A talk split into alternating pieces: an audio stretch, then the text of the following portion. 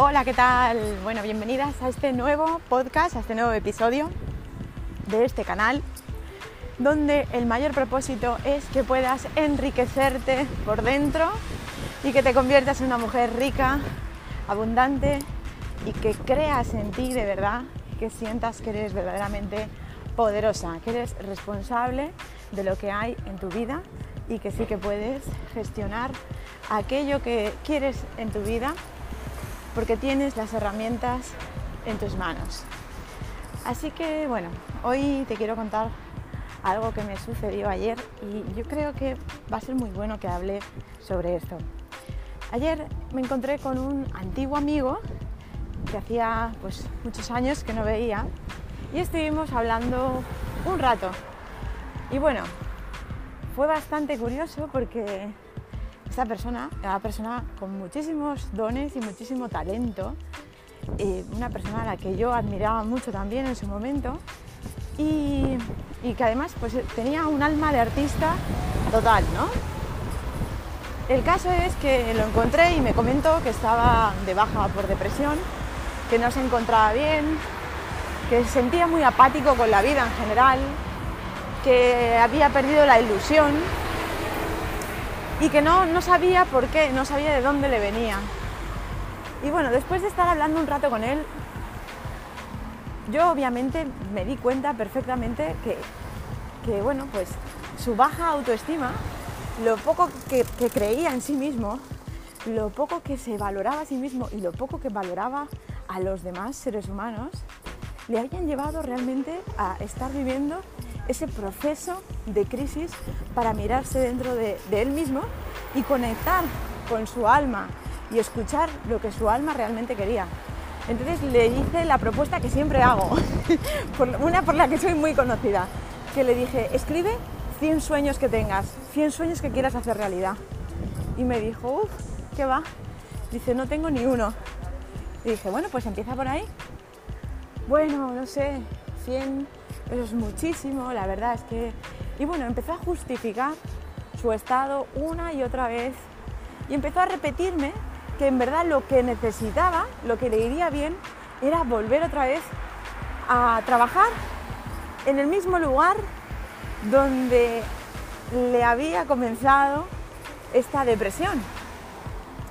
Y wow, ahí fue como, ostras, de pronto me di cuenta de que muchas veces el ser humano se ciega tanto, o sea, la percepción que tenemos sobre nosotros mismos a veces se limita tanto, se vuelve tan estrecha la mirada que tenemos hacia nosotros, porque si esa persona no estaba siendo feliz, haciendo lo que estaba haciendo, viviendo lo que estaba viviendo, en ese momento, a pesar de que se sentía agradecido por el trabajo que tenía, pero pensaba que su solución estaba donde su problema había comenzado. Y el que no viera eso me pareció, pues, me pareció impactante. Dije, pero ¿cómo puede ser? ¿Cómo puede ser que no se esté dando cuenta que quiere solucionar su problema desde el mismo lugar que se originó? Y cuando le hablé del principio de Einstein, de si quieres resultados distintos, haz cosas distintas y no hagas lo mismo, ahí, pues como lo decía Einstein, pues sí, lo aceptaba. Pero después volvía una y otra vez, una y otra vez, diciendo que la solución era volver de nuevo a hacer lo mismo que estaba haciendo cuando empezó a encontrarse mal.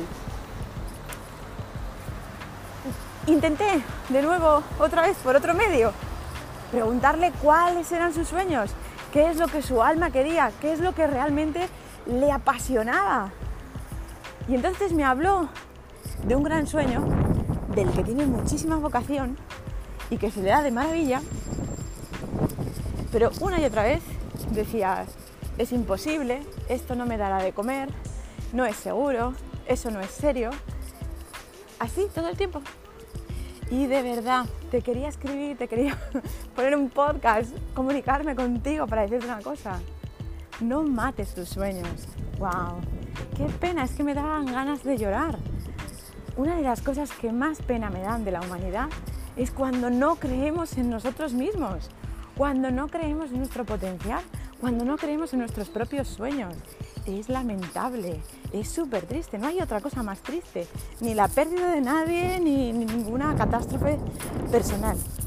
Lo más triste de todo es no creer en una misma, en uno mismo y no apostarlo todo por un sueño. Y te digo apostarlo todo, sin dejar ni un trocito. ¿Por qué? Cuando quieres hacer las cosas a medias, esta persona, por ejemplo, me dijo, no, bueno, esto pues es más un hobby. Un hobby, de verdad. Yo me llevaba las manos en la cabeza y decía, no, pero ¿por qué? ¿Por qué se hace esto? Convierte tu pasión en trabajo. Cuando hacemos las cosas como un hobby, no las estamos haciendo al 100%, las estamos haciendo a ratitos.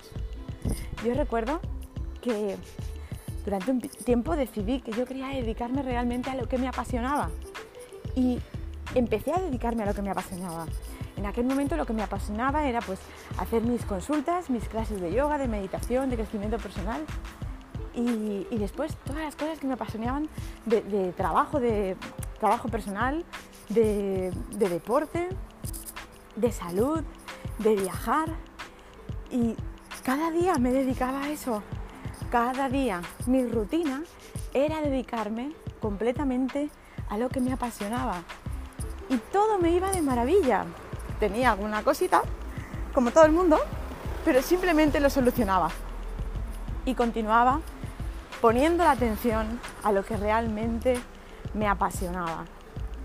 Entonces, es tan importante, lo que te quiero decir realmente es, es tan importante vivir de tu pasión, porque si no, te vas muriendo poco a poco. Es tan importante escucharte y escuchar lo que sí quieres en la vida, porque si no, te vas muriendo poco a poco. Tu vida tiene sentido así como tú le das sentido a tu vida. Así que pregúntate cuál es mi gran sueño y cómo lo voy a hacer realidad y comienza a hacerlo diariamente y no esperes más. No esperes a tener 100 años para sentirte arrepentida. No esperes al día de tu muerte para sentirte arrepentida. No esperes a mañana. Ponte en marcha ahora mismo y convierte los obstáculos en piedras que te ayuden a subir y llegar a donde quieres. Cree en ti, es lo mejor que puedes hacer por ti, es el mayor acto de fe.